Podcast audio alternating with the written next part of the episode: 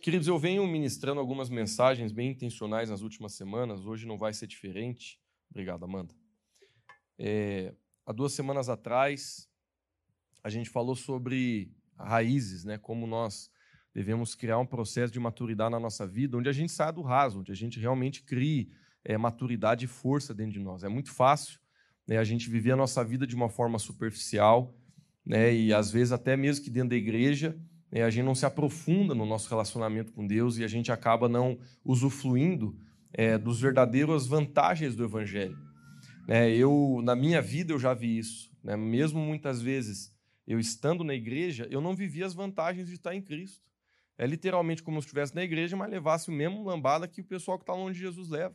E depois eu comecei a entender que, na verdade, vir à igreja não é o que mudava a minha vida.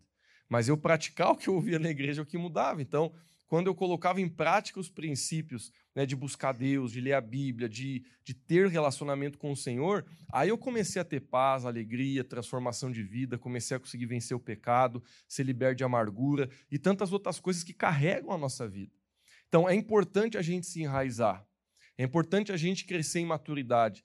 Semana passada a gente jogou um pouco mais de maisena no caldo e a gente falou sobre frutificação né, sobre como é importante a gente entender que quando a gente está plantado, enraizado e a gente cresce em maturidade, existe algo que nós precisamos fazer em prol do corpo de Cristo, né, que a própria Bíblia fala, a gente tem que dar fruto. Né? Não no sentido assim de imposição, mas no sentido de normalidade de qualquer árvore que está bem da vida.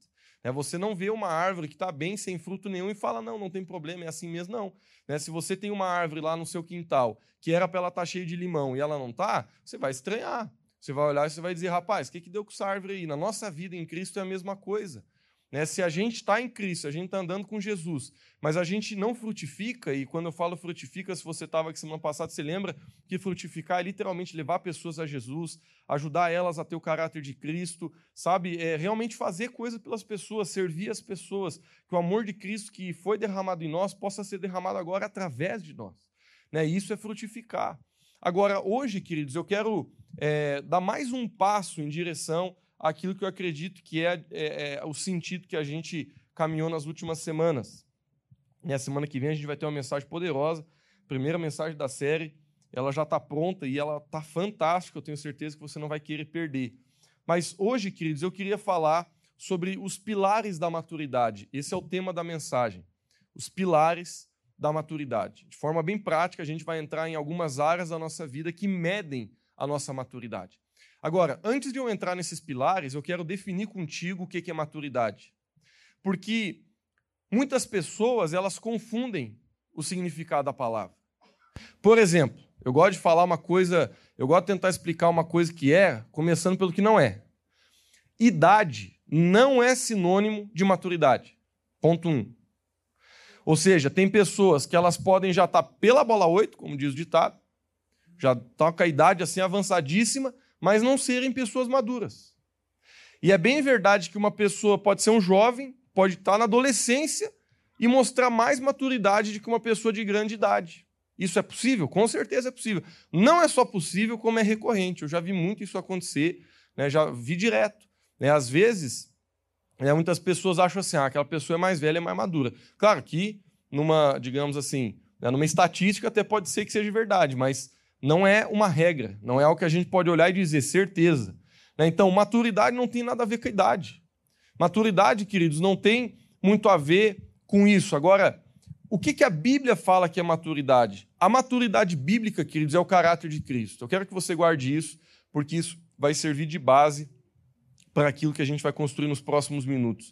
Se você dizer assim, Lucas, mas o que é ser maduro? Maturidade é o quão próximo você está do caráter de Cristo. Sabe, maturidade, ela é manifestada na nossa vida através do caráter de Cristo. Isso é que é maturidade. Ou seja, a gente amadurece à medida que a gente muda em direção ao caráter de Cristo. Agora, queridos, olha só, eu preparei aqui, eu estou vendo aqui porque eu não tinha contado, são seis, eu acho. Um, dois, três, quatro, cinco, sete.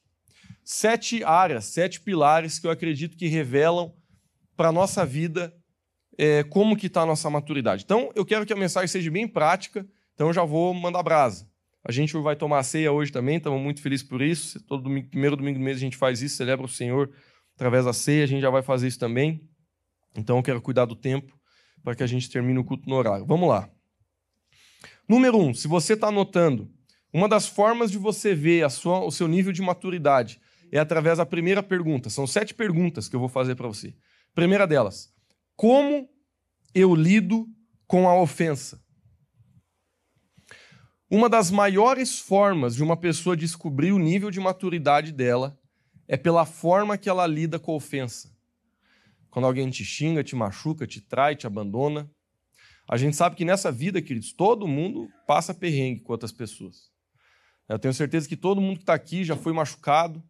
Tenho certeza que você já foi abandonado em algum sentido. Tenho certeza que você já se sentiu traído. Tenho certeza que você já se sentiu sozinho. Tenho certeza que já mentiram para você, tenho certeza que já ofenderam você. Todo mundo aqui não está livre de ser ofendido e eu acredito que enquanto a gente estiver respirando, de alguma forma a gente vai ser ofendido. E uma das formas de a gente medir a nossa maturidade é a forma que a gente lida com a ofensa.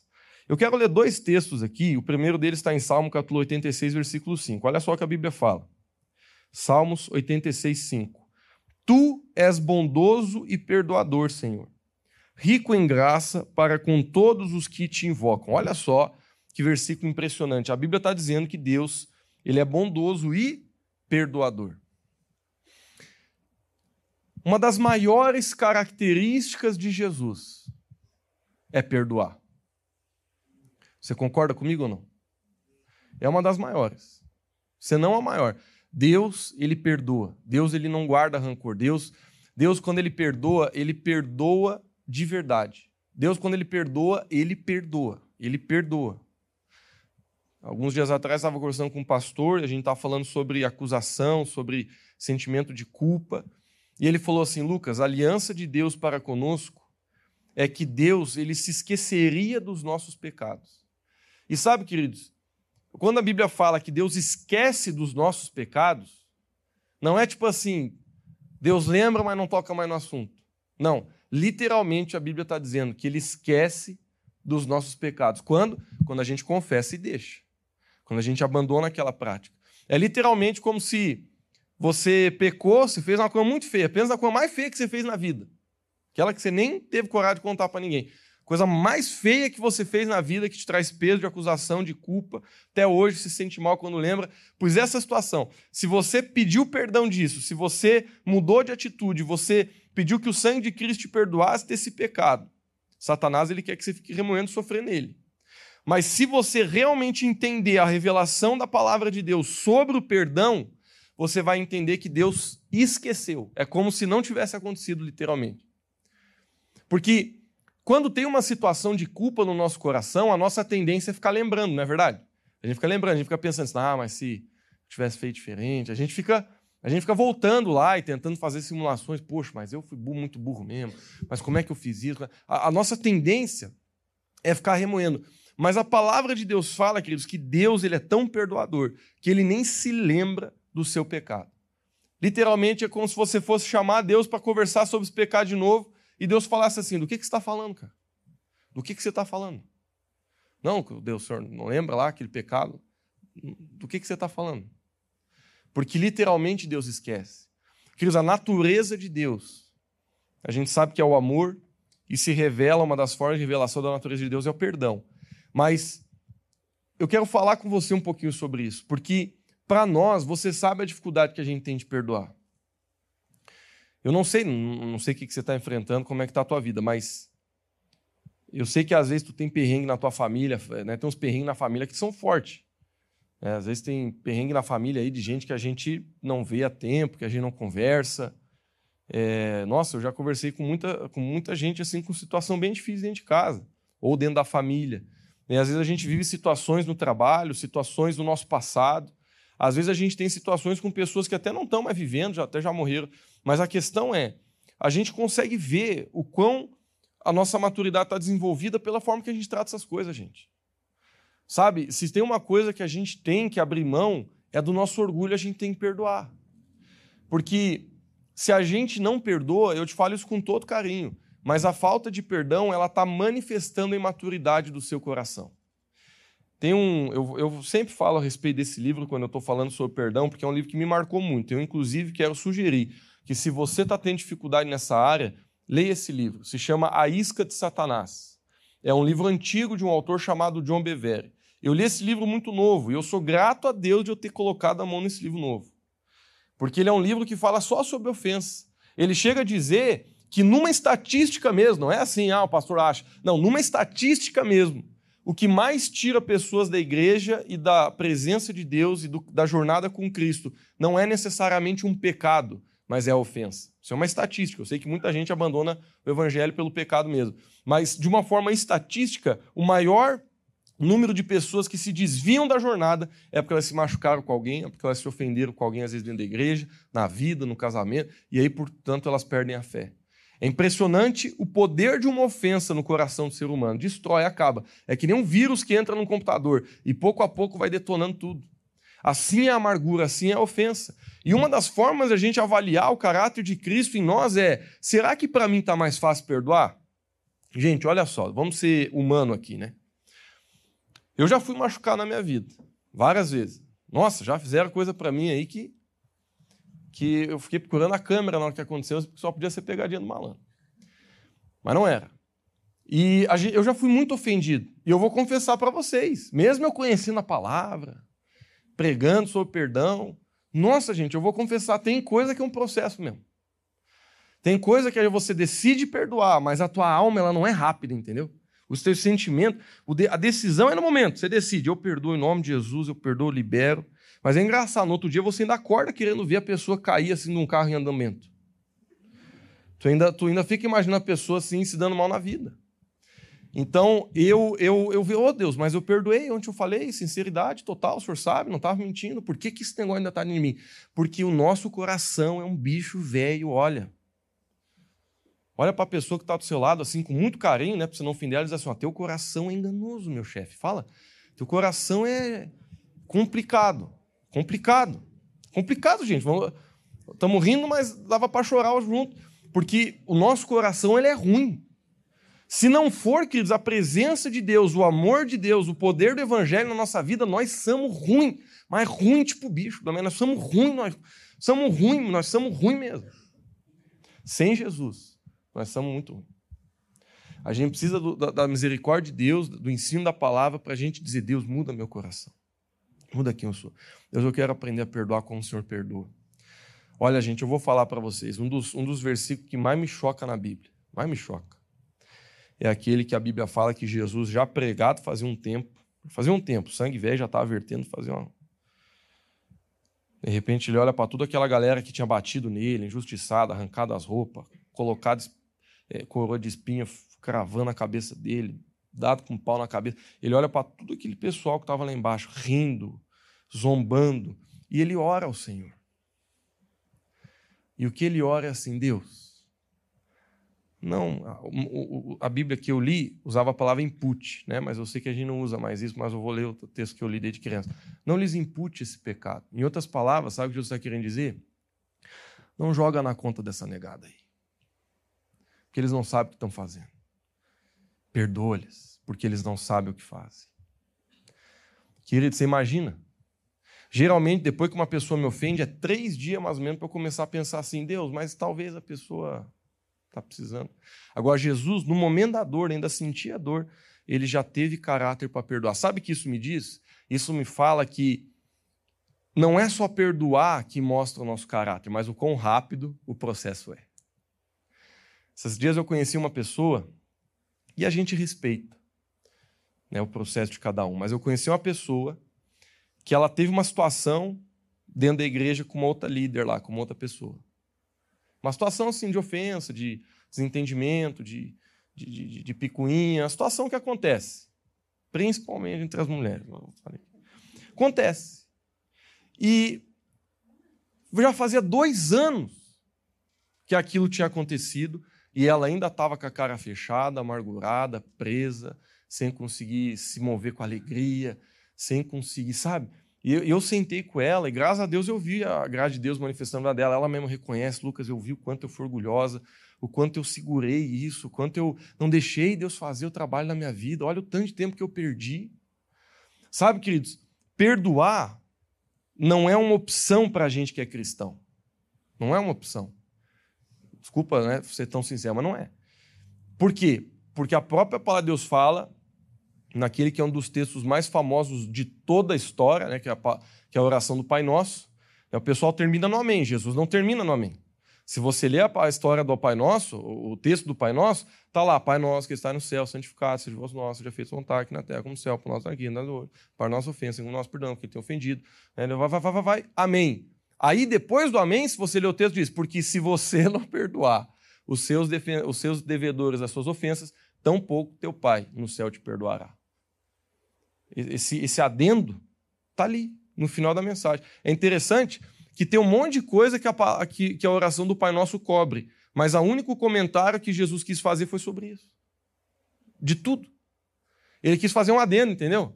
Tipo, ele deu o amém, mas ele falou assim: não, quero falar mais uma coisinha, pessoal. Ó, se nós não perdoar, não vamos ser perdoados.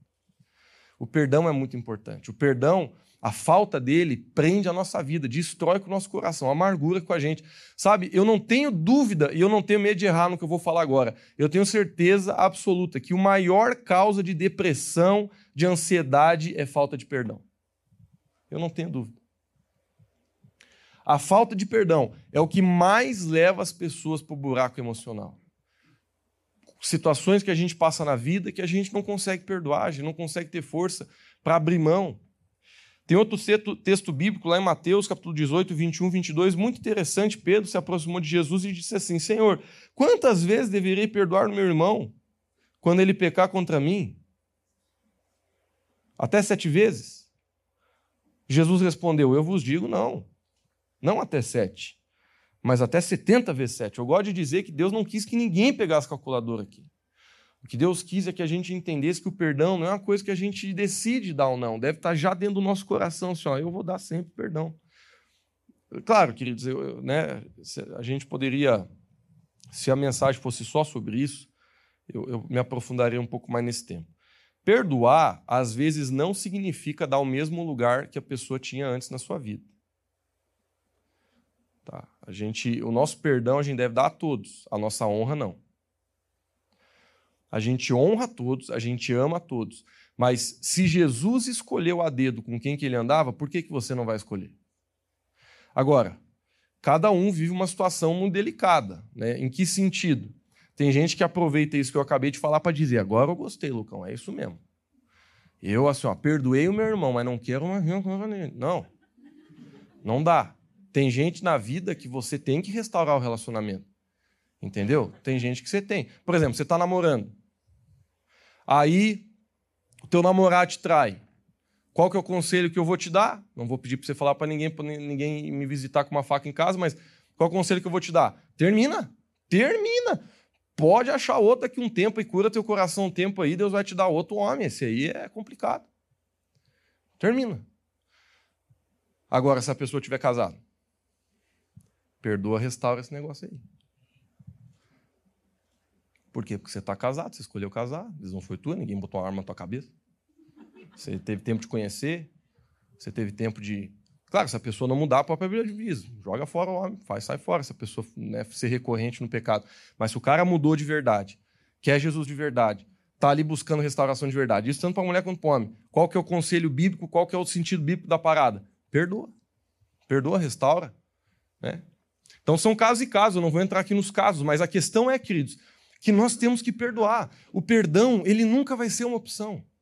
E isso mostra o nosso caráter. E Jesus ele falou isso para Pedro.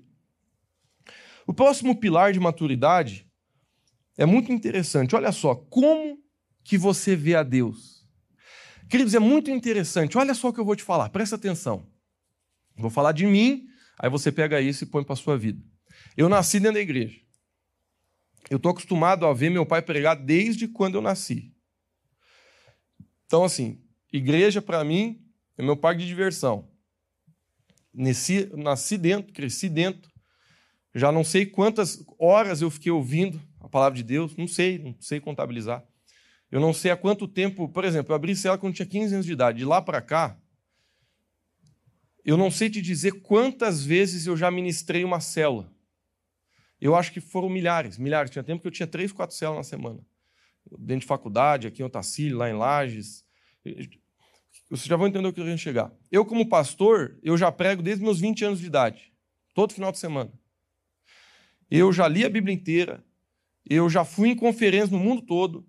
Eu já tive experiência com muita gente. Eu já tive a oportunidade de conhecer pessoas que têm sido grandemente usadas por Deus. Minha vida é na igreja a vida inteira. Mas até hoje, quando eu estou lendo a Bíblia, quando eu estou orando, eu descubro que eu penso coisas erradas de Deus. É impressionante. A gente chegar à plenitude do conhecimento de Deus, de quem Deus é, é um processo, queridos, que a gente tem que avançar. Mas como é fácil eu e você pensar coisas erradas de Deus. Por quê? Porque às vezes a gente não lê a Bíblia, aí a gente começa a achar que Deus está brabo, a gente começa a achar que Deus não tem misericórdia, a gente começa a achar que Deus desistiu da gente, a gente começa a achar, a gente começa a ter um, um, uma teologia errada sobre Deus. Isso é, eu, tenho, eu garanto a você, eu falo isso com carinho, mas eu, eu falo assim com verdade. Eu garanto a você que tem muita besteira que tu pensa de Deus, que não tem nada a ver. São mentiras que Satanás se esforça para colocar no meio no seu coração, por um propósito simples dificultar, atrasar e destruir o teu relacionamento com Ele. Eu lembro muito de um tempo da minha vida que eu achava que Deus estava muito brabo comigo, querendo me, me destruir. Assim. Por quê? Porque eu carregava um peso de pecado muito forte. Aí eu achava que Deus queria me fazer mal. Eu estava errado. Quando eu descobri que Deus, na verdade, não queria me fazer mal, queria me restaurar, me transformar. Mas é tão fácil a gente pensar coisas erradas de Deus, gente. Eu quero ler um texto aqui, ó. O primeiro deles Está em 1 João capítulo 4, versículo 8.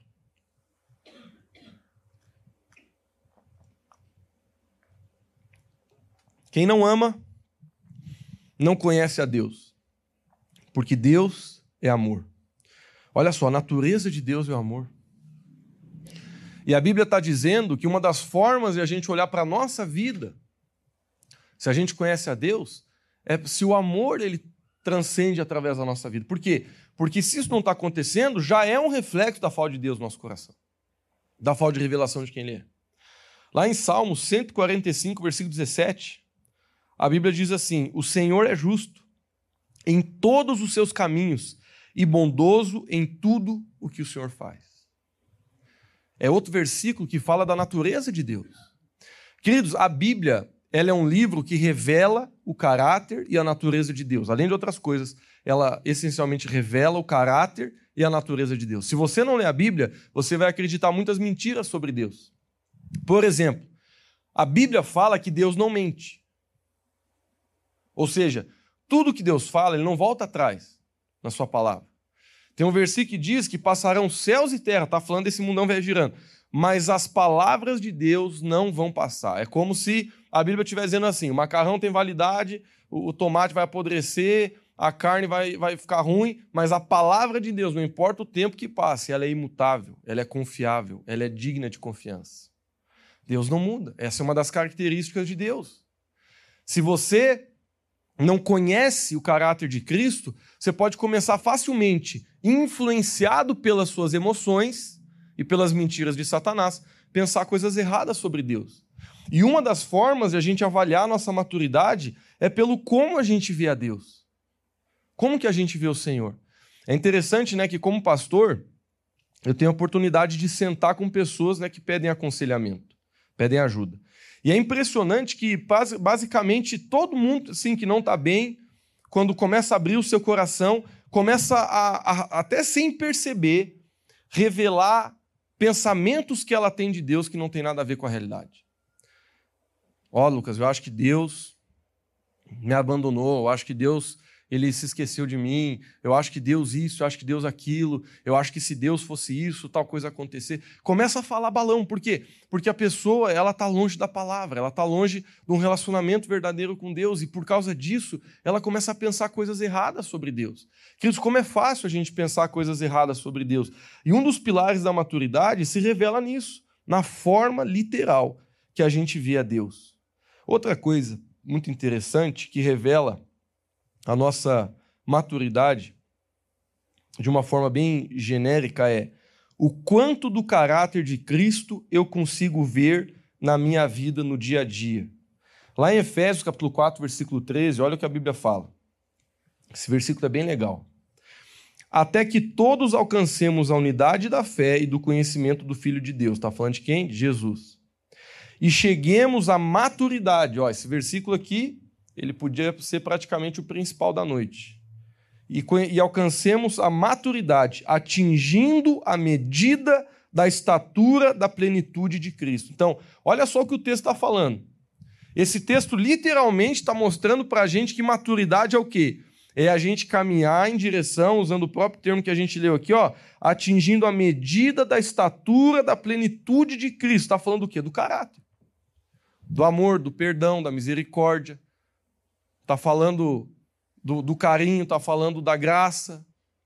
Está falando dos atributos do caráter de Jesus, da paciência que Jesus tinha está falando da pureza do coração de Jesus, está falando do quão ele desejava o bem para as pessoas, o quanto ele amava as pessoas, está falando dos atributos de Cristo. Então, queridos, maturidade é a gente mudar. Tem uma coisa que eu sempre gosto de falar, porque é muito prático, é muito importante, queridos, a gente sempre avaliar isso, sabe? Não importa a fase da vida, não importa tanto tempo que está na igreja, não importa o que você já fez, deixou de fazer, não importa o que você se considera ou deixa de considerar. É sempre importante a gente traçar para a gente mesmo. A Bíblia fala assim, gosta de dizer isso, que Deus ele nos dá a legalidade para julgar uma só pessoa nessa jornada da nossa vida, e essa pessoa somos nós mesmos. Deus não chamou eu para julgar o Joãozinho, para julgar a Graça, Deus não me chamou para julgar ninguém. Deus me chamou para eu olhar no espelho, ver a mim mesmo e me julgar. E o que, que eu acho, queridos, que é uma das coisas mais saudáveis que a gente pode fazer como cristão? É de vez em quando você fechar os teus olhos para fazer a seguinte pergunta: Eu sou um marido melhor esse ano? Eu sou uma esposa melhor esse ano? Eu sou um filho melhor esse ano?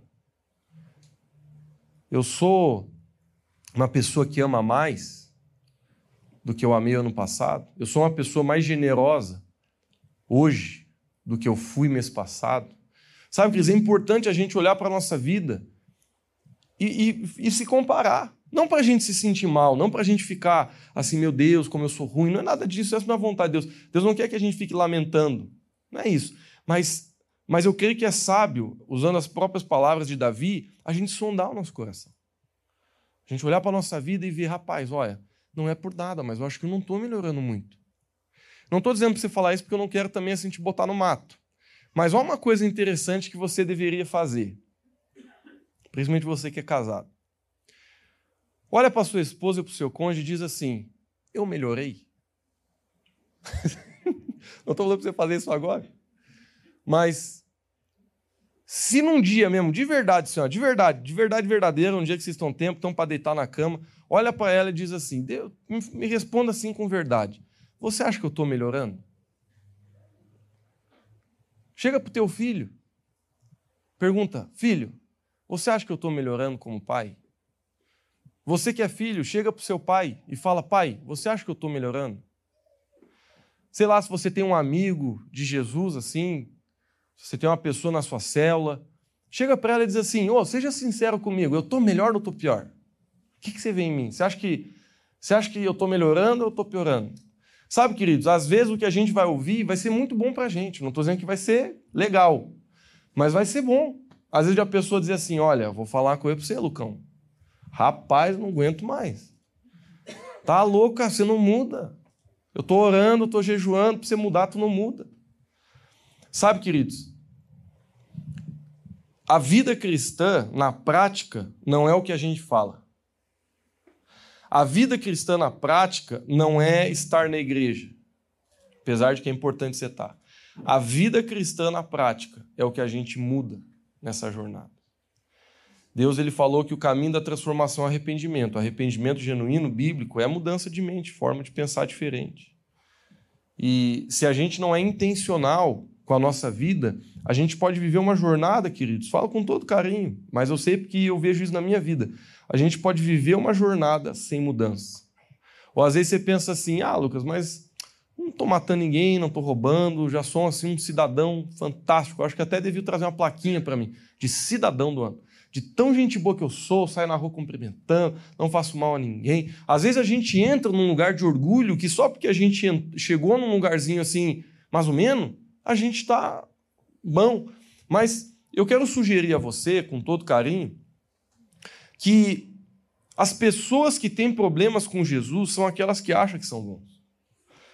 Jesus ele fala de um tal de fariseu, né, um povo da, da, do tempo que Jesus estava lá vivendo, que eles eram religiosos no sentido de que realmente liam a Bíblia, iam na igreja, jejuavam, faziam tudo aquelas coisas que, que eram bom, não era ruim não. Mas eles tinham uma prepotência dentro deles para dizer nós somos, nós somos melhores que esses pecadores aí. Jesus encontrava esse povo e o pau comia. Por quê? Porque Jesus ele tinha problema com esse negócio de orgulho, com esse negócio de você querer achar que tu já é o cara, que você já é santo, que tu já. Nossa, que ó, Lucão, já. Meu Deus do céu, como é que pode esses pecadores viverem no pecado? Eu olho para. Querido, Jesus ele olhava para isso, não descia, ele fechava o pau mesmo, porque ele dizia: vocês são raça de víbora, vocês são loucos. Por quê? Porque o que Jesus valoriza no nosso coração é a humildade do nosso coração. Independente do quão pecador ou não a gente é, de a gente ter a humildade de dizer, Deus, eu quero melhorar, eu quero ser como você é. Sabe, querido, existe uma paixão que, se não existe, deveria existir no coração de cada crente. E é a paixão de ser igual a Jesus. E eu quero fazer essa pergunta para você, com todo carinho: quão, quão você deseja ser como Jesus? Talvez você me ouve e tu diz assim, Lucas, nem pensei nunca nisso, cara, nunca nem, eu não tinha isso como alvo. Pois então, está aqui o texto. É que um dos, se não o maior, eu creio que o maior objetivo dessa vida é a gente crescer em direção ao caráter de Cristo. Porque sabe, queridos, eu creio que quando chegarmos diante de Deus, naquele grande dia, como a Bíblia fala, que é o dia do julgamento final, eu creio que o que mais vai contar, de uma forma bem geral falando, é o quanto que o meu coração se aproximou do coração de Deus, o quanto que o meu caráter se aproximou do caráter de Deus. Porque vamos ser sinceros, esse negócio que a gente falou duas semanas atrás de se enraizar, esse negócio que a gente falou semana passada de gerar fruto, tudo aquilo que a gente pode falar nessa igreja ou fora dela, nas células, nas conferências, nos eventos, tudo aquilo que a gente prega da palavra de Deus, tudo, literalmente, tudo aquilo que a gente faz como igreja tem um só objetivo: fazer as pessoas mais parecidas com Cristo. Já parou para pensar se não é isso? É só isso. Uma rede de casais que tem é para os casais ser parecidos mais com Cristo. Um curso de casado para sempre que a gente inventa é para quê? É para o pessoal estar tá mais parecido com Jesus. Todo culto, quando a gente abre a palavra e conversa aqui, é para quê? Porque a gente quer estar tá mais parecido com Cristo. Se você parar para pensar, tudo que a gente faz como igreja tem um, um só objetivo: ou a gente está mais parecido com Cristo, ou a gente ajudar pessoas ao nosso redor para esse mesmo objetivo. É isso. É isso. É isso que conta, é isso que vale. Porque todo o resto vai ser fruto disso. Por exemplo, Jesus, ele era uma pessoa que estava constantemente olhando as necessidades ao redor dele e servindo. Se você buscar teu caráter de Cristo, vai ser automático você ter fruto. Vai ser automático você levar pessoas a Cristo. Vai ser automático você obedecer. Vai ser automático você viver uma vida de bênção. Vai ser tudo automático. Por quê? Porque o caráter de Cristo está se revelando na sua vida. Então é muito importante a gente ter isso como alvo. O quarto ponto que eu quero entrar aqui vem através da seguinte pergunta: Como eu lido com o pecado? Esse é o quarto pilar da maturidade. Como que eu lido com o pecado? Lá em 1 João, capítulo 1, versículo 8 a 9, diz assim: se afirmarmos que estamos sem pecado, enganamos a nós mesmos. E a verdade não está em nós. Se confessarmos os nossos pecados, ele é fiel e justo para perdoar os nossos pecados e nos purificar de toda injustiça. Queridos, olha só como o texto aqui é, é punk rock. A Bíblia está dizendo assim, ó. O camarada que fala que não tem pecado, isso aí já está pecando, já está pifando. Por quê? Porque a Bíblia está falando de um lugar de humildade que a gente precisa entrar que por mais que sim, a gente já avançou, já abandonou vícios, já abandonou é, é, pecados é, morais, às vezes mais feios, por mais que a gente, vamos falar assim de uma pessoa né, que literalmente se converteu, ela já está vivendo com Cristo há um tempo, ela já abandonou vícios, ela já abandonou várias coisas assim das piores, digamos assim, que a gente dá nota para pecado, né? Faz de conta que ela está com a vida assim, meu, a pessoa literalmente tem um esforço, busca a Deus e ela realmente está vivendo uma vida de vitória contra o pecado. Mesmo essa pessoa, ela não pode levantar a bandeira e dizer, estou perfect, estou tô, tô sem pecado. Não, Jesus falou, o pecado, Cristo, está impregnado dentro de nós. Em que sentido? Às vezes a gente peca, a gente nem sabe em que está pecando. Por quê? Porque o pecado está na nossa natureza. Agora, a Bíblia é muito maravilhosa e clara em dizer que o sangue de Jesus Cristo nos livra de todo pecado. Então, por mais que a nossa natureza seja pecaminosa, e que não tem um dia que a gente acorde e vá dormir que não peque. Quando, quando a gente está debaixo do sangue de Cristo, que é o que, que é isso? É você estar tá dentro da revelação de quem Deus é. É você estar tá literalmente dentro do teu coração, diante de um lugar de submissão, onde você está lutando contra o pecado. Deus olha para você como se você não tivesse pecado algum, porque o sangue de Cristo está sobre a sua vida. Literalmente, o sangue de Cristo está sobre a sua vida. Você não precisa temer nada. Se você está tentando viver uma vida submissa ao Senhor. Essa semana, semana passada, na verdade, um amigo meu da minha célula me mandou uma mensagem. Ele falou assim: Lucas, ele é meio novo na fé, né? Vocês já vão perceber que ele é só pela pergunta que ele me fez.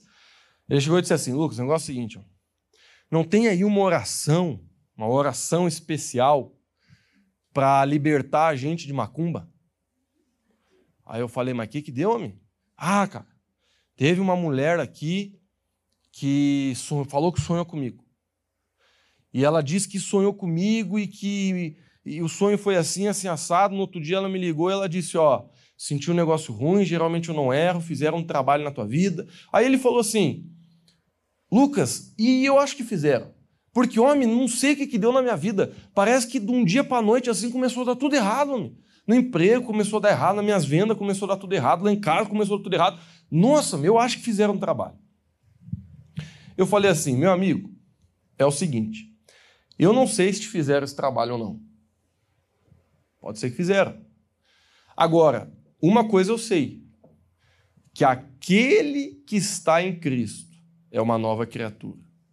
Aquele que anda com Jesus, aquele que vive uma vida submissa ao Senhor, não estou dizendo vida de perfeição, porque esse negócio não existe. Eu estou falando de você dentro do seu coração ser genuíno em dizer: quero Jesus, ponto.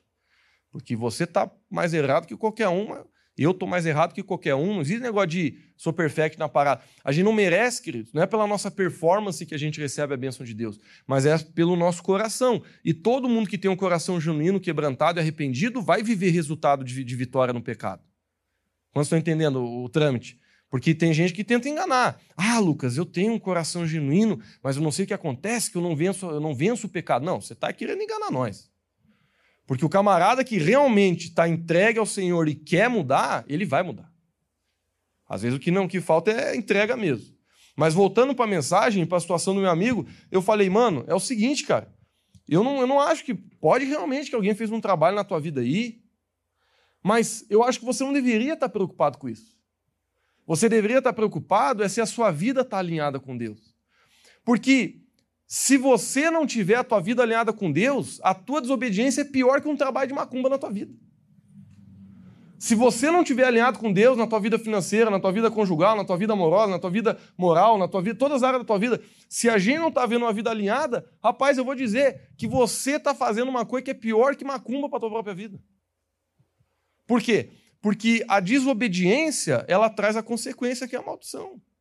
A gente começa a viver coisas na nossa vida. Aí eu conheci um pouco ele, eu comecei a falar, cara, eu quero sugerir para você que talvez essas situações que você está passando e que tu acha que é macumbareiro que fizeram para você, cara, é falta de organização, é falta de disciplina, é falta de estudar mais, é falta de estar tá mais. É, ele estava falando muito de dinheiro, né? É falta de você estar tá mais aberto às oportunidades que aparecem na tua frente, é falta de você ser um cara mais ligado. Não necessariamente uma macumba de algo que fizeram para você. Porque, porque, sabe, queridos, a gente sempre quer, olha, olha o termo. Tem uma oração aí, Lucão, para quebrar esse negócio? É incrível. A gente sempre quer um antídoto ao invés de um relacionamento. E é impossível falar isso sem bater né, na religião que vocês vão pensar aí. Mas o pessoal gosta de inventar oração para as coisas. Por quê? Porque ninguém quer pagar o preço para viver vitória. Porque, deu, Lucas, tem uma oração aí que volta ao amor perdido? É coração, amor perdido, rapaz pessoal inventou vela que volta ao amor perdido. Pelo amor de Deus, você está querendo conquistar uma pessoa, não mão de vaca, compra uma flor, vá lá levar. Agora, querer ficar, oração, vela do amor perdido, é porque essa é a natureza do ser humano. A natureza do ser humano é atalho. É atalho, que é atalho, que é coisa fácil, que é coisa rápida. A gente é micro-ondas. A gente não quer fazer a lasanha, a gente quer comprar pronto. Eu sei por causa de mim, nem sei fazer lasanha. A gente não, a gente não quer, a gente não quer o processo, mas é o processo que traz vitória, meus irmãos. Não, não, não existe esse negócio de uma oração que vai vencer isso. Uma reza que faz aquilo. Ah, não, mas tem uma vez um amigo meu, muito querido, precioso, falou de um camarada ali no Vale de Itajaí, que fazia um chá. que o Maurício sabe que é. Fazia um chá específico para algumas coisas. Aí eu falei, mas, mas como assim, Deus do céu? Eu queria saber, né, que é um chá. Ele falou, tá, mas como é que faz esse chá aí? Eu falei para ele. Ele disse, não, Lucão, faz assim, assim, assado. Aí ele, ele bota o nome da pessoa no chá. Essa pessoa é uma pessoa que já estava há tempo andando com Jesus. Falei, homem, você não fez isso aí, não? Ah, Lucão, mas eu nem percebi. Você não... Falei, mas homem do céu, não está de brincadeira com nós tudo, homem. Aí o que faz, o nome da. Homem, eu falei, isso é uma macumba, ele, não, capaz, Lucão. Pensei que era um chá, poder do chá. Eu falei, homem. Sabe, queridos, a Bíblia fala que existem muitos caminhos que conduzem à perdição. Muitos. Mas só um que conduz à salvação. E o que muita gente vai falar para você é que tem muito caminho que conduz para Deus, que conduz para transformação do teu casamento, que conduz para Sabe? E eu sei que às vezes o desespero, né? Eu nunca, nunca me esqueço. Teve um dia que eu tive misericórdia. Uma mãe chegou desesperada para mim. E ela disse assim: Lucas, eu levei meu filho lá naquele lugar para ver se curava, porque eu não aguentava mais. Eu vi o coração da mãe assim, né? Sem a palavra de Deus, sem, sem conhecer a Deus. Levou lá num lugar, não quero falar que o objetivo não é ficar falando, mas levou lá num lugar. E eu falei: não, senhora, você levou lá para ser consagrado para demônio, seu filho. Eu sei que foi falta de sabedoria sua, vamos orar. Vamos consagrar para Deus, vamos consertar isso aí. Mas eu entendo, queridos, que às vezes, por causa do desespero do nosso coração, a gente faz coisas que não devia. É a dor, é o desespero. Mas uma vez que você conhece a palavra, alinha a tua vida com a palavra. Porque uma vez que eu e você conhecemos a palavra, mas não andamos nela, aí a gente tem um problema sério.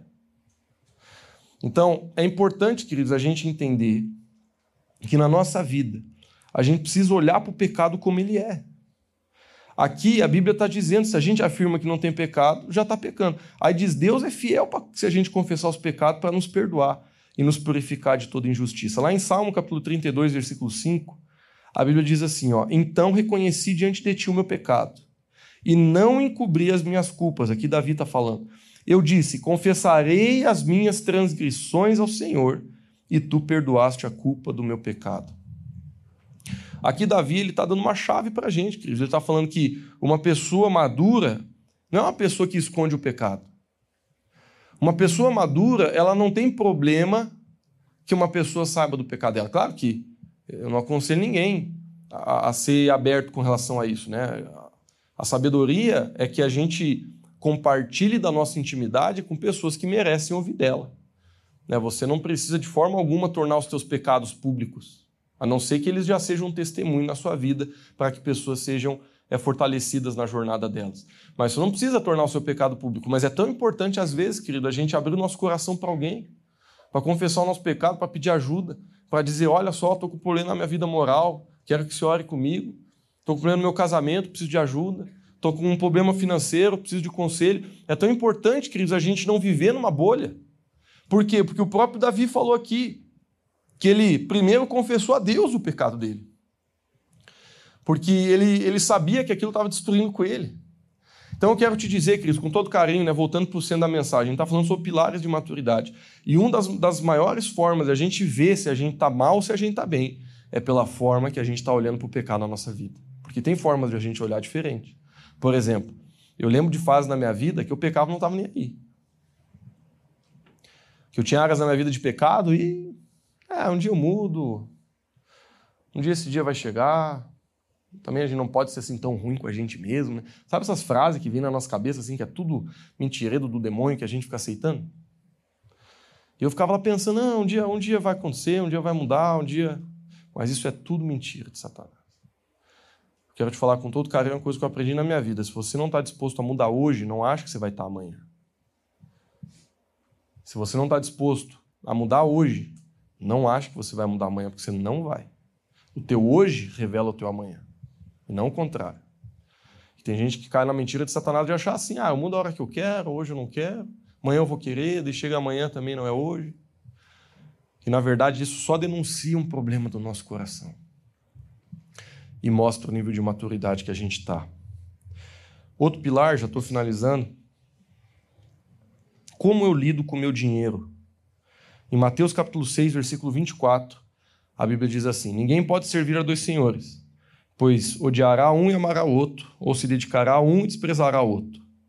Vocês não podem servir a Deus e ao dinheiro. É interessante porque quem não conhece a Bíblia, quem nunca leu esse versículo, se você tentar adivinhar o final dele, você erra. Porque a Bíblia está dizendo assim: ó, você não pode servir a dois senhores. De cara tu pensa, é verdade, não pode servir a Deus e o demônio. Não pode servir a Deus e o capeta. Tem que escolher qual que é o lado que a gente está. É verdade, é isso aí. Aí você continua lendo. Pois odiará um, amará outro, se dedicará a um, desprezará outro. Você pensa que Deus está falando ainda aqui de Satanás e de Deus. Aí, de repente, no último versículo diz assim: ó, vocês não podem servir a Deus e ao dinheiro. Porque, queridos, deixa eu falar uma coisa para vocês: nada nessa terra tem o poder de. Bom, enfeitiçar mais o coração do homem que o dinheiro. Não tem. Não tem. Não tem. Se a gente olha para a gente mesmo, é, tem uma, uma frase né, que falaram muito tempo atrás, que a última coisa que geralmente se converte na nossa vida é o bolso. Porque eu conheço várias pessoas, querido, por exemplo, que dizem que amam ao Senhor, vêm na igreja direto, é, praticam vários princípios bíblicos, mas quando chega, por exemplo, no princípio do dízimo, a pessoa trava. Ela trava. Porque ela não, ela não consegue confiar em Deus dentro desse princípio. Queridos, veja bem, não estou aqui para falar sobre isso, mas sempre que eu tenho oportunidade, eu acho que é importante para que você tenha um ensino é, certo sobre as Escrituras. A Bíblia fala de dízimo, a Bíblia fala de oferta. São duas coisas totalmente diferentes. O versículo que a Erika leu hoje não está falando de dízimo, está falando de oferta. Cada um contribua segundo propôs no seu coração. Sabe qual era o contexto? Tinha muita gente passando fome na igreja de Corinto. E eles estavam precisando ajudar essa galera. Então o apóstolo Paulo foi lá e falou assim: negada, vamos ajudar aí, pô. Galera que está passando fome, está precisando de cesta básica, vamos se mexer. Cada um contribua segundo o que você achar que está certo no seu coração. Esse é o princípio da oferta, da generosidade. Quando a gente faz isso, a gente destrava no reino espiritual uma atmosfera para que a gente prospere, através da nossa generosidade. Agora, de contraponto, que é algo poderoso e maravilhoso, Deus ele instituiu um princípio dentro da igreja, que é o princípio do dízimo. Eu faço isso desde quando eu, eu, nasci, meu pai me ensinou, e isso tem sustentado a minha vida financeira e me prosperado até hoje. Todo mês, eu, a primeira coisa que eu faço é separar 10% de tudo que eu ganho e eu trago na casa de Deus. Esse é o dízimo. Porque o que é o dízimo? O dízimo ele é um princípio de bênção para a minha vida que vai sustentar a casa onde eu congrego. Então, a oferta não deveria pagar as contas dessa igreja. O nosso dízimo deveria. E esse é um princípio que traz vitória financeira sobre a nossa vida. E o que que Satanás tenta falar? Que a igreja ela tem gente ladrona, que a igreja é um lugar que não lida direito com os, com os dinheiros que as pessoas dão, e pode até ter igreja assim, mas o princípio claro da palavra de Deus é que o que deveria sustentar essa casa é o dízimo. E o que deveria, muitas vezes, fazer sobrepujar e fazer a gente prosperar é a oferta. E como você lida com o dinheiro na sua vida mostra o nível da sua maturidade. Por quê? Porque uma das maiores formas de a gente descobrir se a gente ama ou não o dinheiro é se a gente é generoso ou não. E eu não estou falando só com a igreja, estou falando com as pessoas ao seu redor. Mas dentro do reino de Deus existe um princípio direto, ele é um direto, assim, ele, não tem, ele não dá volta. É um princípio direto que nos ensina a respeito de como a gente deveria tratar o nosso dinheiro. Porque quando, queridos, a gente é fiel ao Senhor com o nosso dinheiro, nessa mesma área, Deus ele nos abençoa. Queridos, eu falo isso para você com tanta convicção e sem medo nenhum. Sabe por quê? Porque eu tenho sido abençoado praticando esse princípio, eu quero que você seja abençoado. Talvez a tua vida está travada nas tuas finanças, porque você é mão fechada, porque você não abençoa ninguém, porque você não dizima, porque você não oferta. E eu falo a você com todo carinho, queridos. Não falo isso para te ofender, mas Jesus não é dependente do dízimo de ninguém. A igreja, ela não depende de ninguém, a igreja depende de Deus. Mas Deus levanta pessoas para serem fiéis na casa dele, para que as contas sejam pagas, para que a gente prospere. A gente está com uma obra aqui que essa primeira fase está orçada em 30 pau. Eu já comecei a obra. Eu tenho certeza que Deus vai levantar pessoas para ofertar, para dizimar, para serem fiéis. Ah, Lucas, e se não der? E se não der, eu pago. Porque não tem problema. Só que sabe o que eu fico pensando, Cris? Eu falo isso com todo carinho, não se ofenda comigo. Esses dias eu estava contando a oferta. Olha, Cris, eu quero que você não se ofenda, tá? Talvez devia até desligar a câmera para não fazer um corte e depois me detonar. Porque o pessoal pega contexto, sai e muda, né? Uma vez eu estava contando a oferta.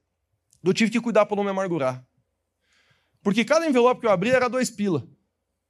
Aí eu pensei assim, Deus, o que que honra a ti? É o valor? Jesus ele foi extremamente claro, extremamente. Quando ele disse assim, trouxe os discípulos e falou assim, pessoal, quem que deu mais hoje? Jesus queria ensinar um valor para os discípulos, presta atenção.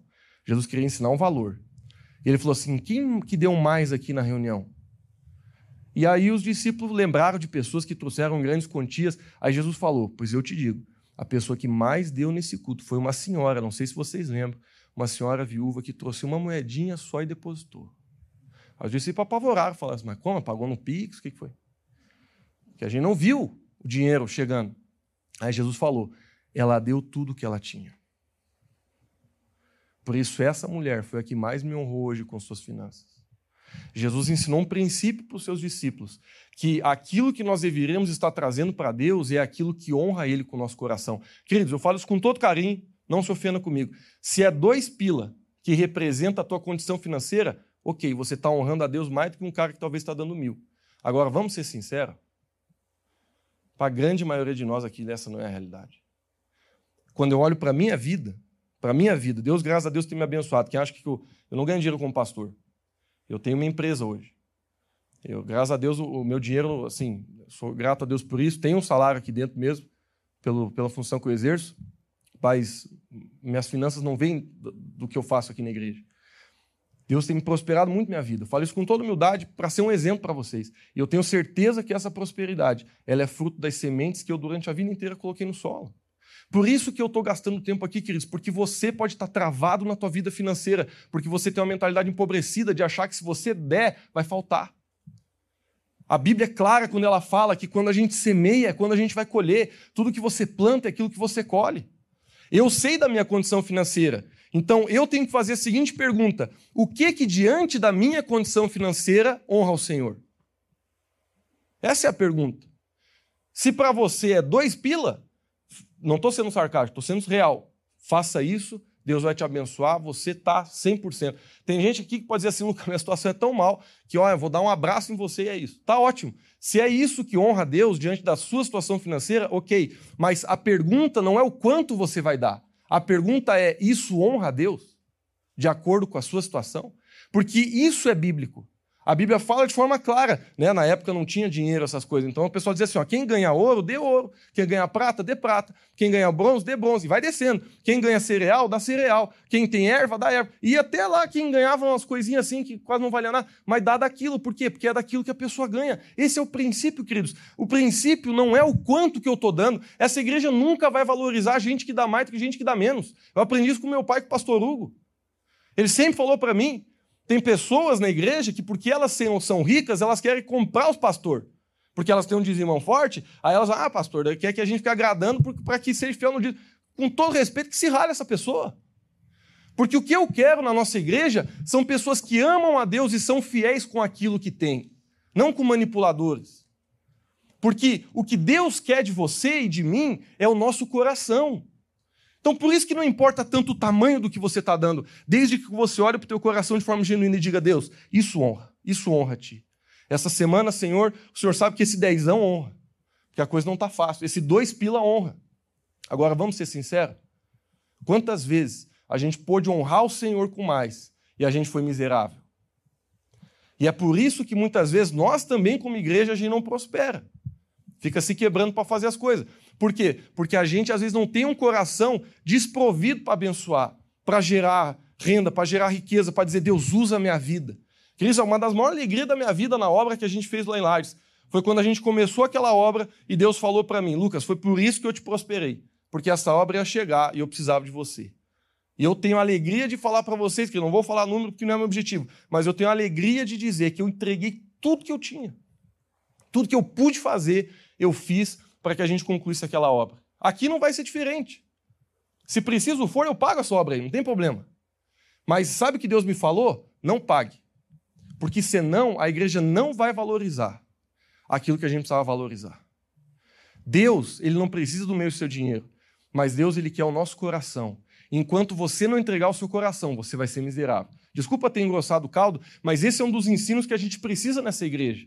Porque a gente muitas vezes fica vivendo a nossa vida de uma forma que parece que falar de dinheiro ofende. Se ofende você, me perdoe, mas você não ama Deus. Porque a Bíblia que eu leio ensina a gente a amar a Deus com todas as áreas da nossa vida, não só com uma.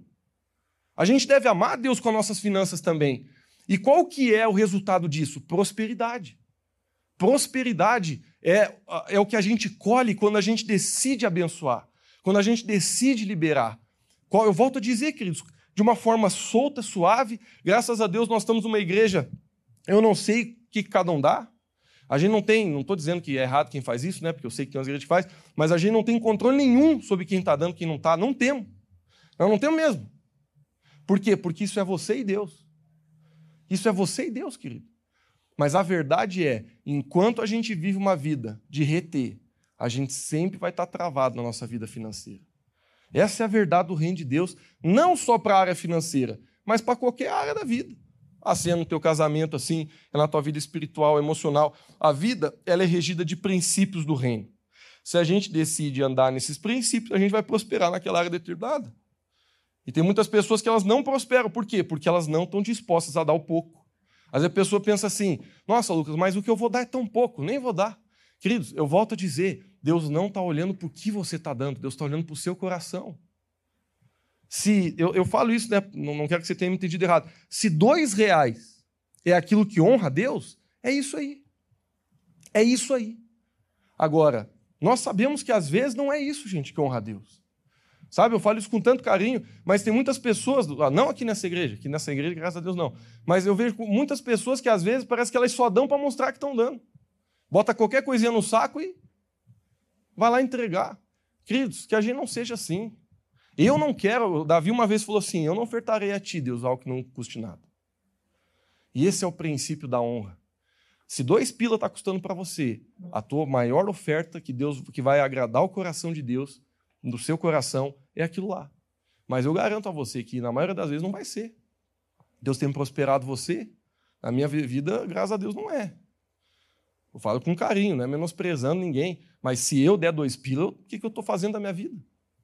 Deus está prosperando minha vida, por que, que eu vou, vou dar coisa que não me custa nada? Voltando para a mensagem, o jeito que a gente olha para o dinheiro mostra o nosso nível de maturidade. Uma das formas de a gente mais descobrir como que está o nosso coração. É pelo jeito que a gente olha para o dinheiro. Porque se a, gente, se a gente não se torna pessoas generosas, pouco a pouco a gente vai afundando. A gente vai afundando. E a gente não vê os frutos da nossa vida. Eu quero finalizar, queridos, com o último princípio a gente celebrar a ceia.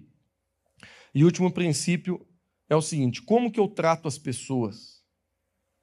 Como que eu trato as pessoas? Mateus capítulo 5, versículo 16 diz assim: Assim brilha a luz de vocês diante dos homens, para que vejam as suas boas obras e glorifiquem ao Pai de vocês que está nos céus. Olha só o que ele fala. Assim brilhe a luz de vocês diante dos homens.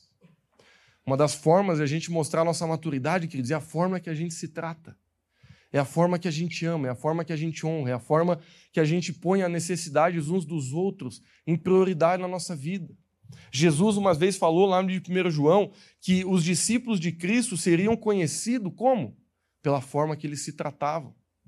Sabe, queridos, Deus ele nos chama para ser luz nesse mundo. Lá em Mateus capítulo 5, versículo 14, no mesmo capítulo fala assim, ó: "Vós sois luz do mundo. Não se pode esconder uma cidade edificada sobre um monte." Por quê, queridos? Porque a própria palavra está falando que um dos sinais de maturidade é o nosso nível de influência onde a gente está. Eu não estou falando que você tem que ser influencer, né? porque hoje tem essa, tem essa ideia né, das redes sociais aí, que você se torna influencer e ganha seguidor e não sei o quê. Não é isso. Você pode ter três seguidores no Instagram e ser uma pessoa que influencia muito mais do que aquela que tem um milhão. Por quê? Porque o que Deus chama você a fazer, se Deus te chamou influenciar na internet, não tem problema nenhum. Mas o maior influência que você pode exercer na sua vida é olho com olho. É lá no seu trabalho. É lá na sua casa. É lá na sua, na sua faculdade. É quando você tem contato com as pessoas e as pessoas podem ver o teu caráter. Vamos ser sinceros, a gente vê caráter das pessoas na internet? Não vê. A gente vê o coração das pessoas na internet? Não vê. Mas quando a gente convive com alguém, quando a gente tem que perdoar, quando a gente tem que né, suportar, quando a gente tem que ajudar, quando a gente tem que ensinar, quando a gente tem que lidar com o problema, quando a gente tem que lidar com o erro, quando a gente tem que caminhar junto, é nesses momentos que a gente mostra quem a gente é. E eu amo esse texto, esse último que a gente leu, porque a Bíblia diz assim: olha que lindo. Não se pode esconder uma cidade. Não se pode esconder uma lâmpada. Não se pode esconder. A Bíblia, o que ela está dizendo? Que olha só onde é que tá as luzes aqui, ó, do salão. Elas estão no alto, por quê? Porque elas têm que atender o máximo possível que elas puderem. Um dos problemas que a gente tem aqui na igreja é que o teto ele é baixo, né? Vocês perceberam? Então, o que eu digo é assim, ó, se o nosso teto ele fosse o dobro do tamanho que ele é, com o mesmo número de luz que a gente tem, o lugar ia ter bem mais iluminado. Por quê? Porque o raio dessas luzes expande mais. Vocês estão entendendo? Por isso que a luz, quanto mais alto, ela ilumina mais. E qual que é a característica da altitude da luz? É quanto mais claro e mais alto você brada a respeito de Cristo na sua vida. Né? Eu lembro um tempo na minha vida que eu já fui um crente 007. Né? Ou seja, só um sabia assim. Era. Por quê? Porque tinha vergonha, né? tinha vergonha de falar de Jesus, tinha vergonha de, de falar da minha fé, tinha medo que as pessoas iam pensar. Mas não é isso que Jesus chamou a gente a fazer. Não foi isso que Jesus chamou a gente a fazer.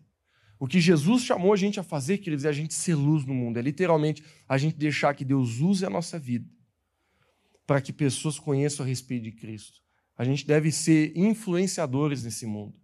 Por quê? Porque influenciando, nós vamos cumprir o propósito de Deus nessa terra. E esse é um sinal de maturidade. Eu finalizo com isso.